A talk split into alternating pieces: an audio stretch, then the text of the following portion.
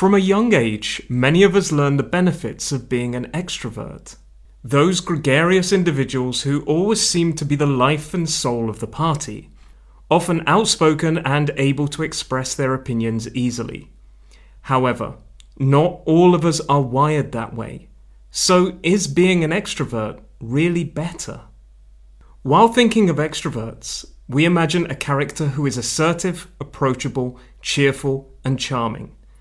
We are taught to admire these traits early on. Kids are often encouraged to interact, play, and communicate with other children.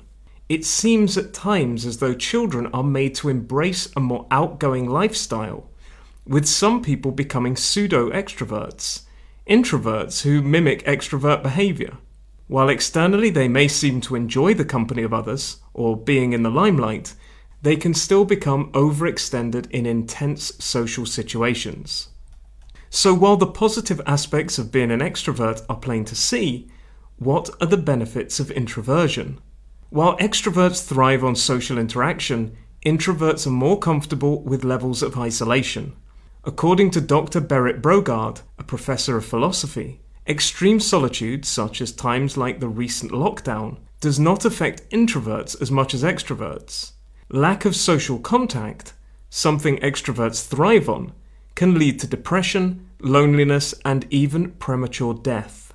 But it's not just in an extreme situation that the pros of being an introvert shine through. These people seem to have more time for contemplation and introspection, and thus can become more balanced. They also tend to be good listeners and think before they speak, meaning they could become great friends. Finally, introverts are often fantastic observers as sitting out of the focus can give you more time to watch the behavior of others. So, whatever your personality, either introvert or extrovert, there are clear advantages to being either. And if you meet an introvert, you might just end up with an amazing friend.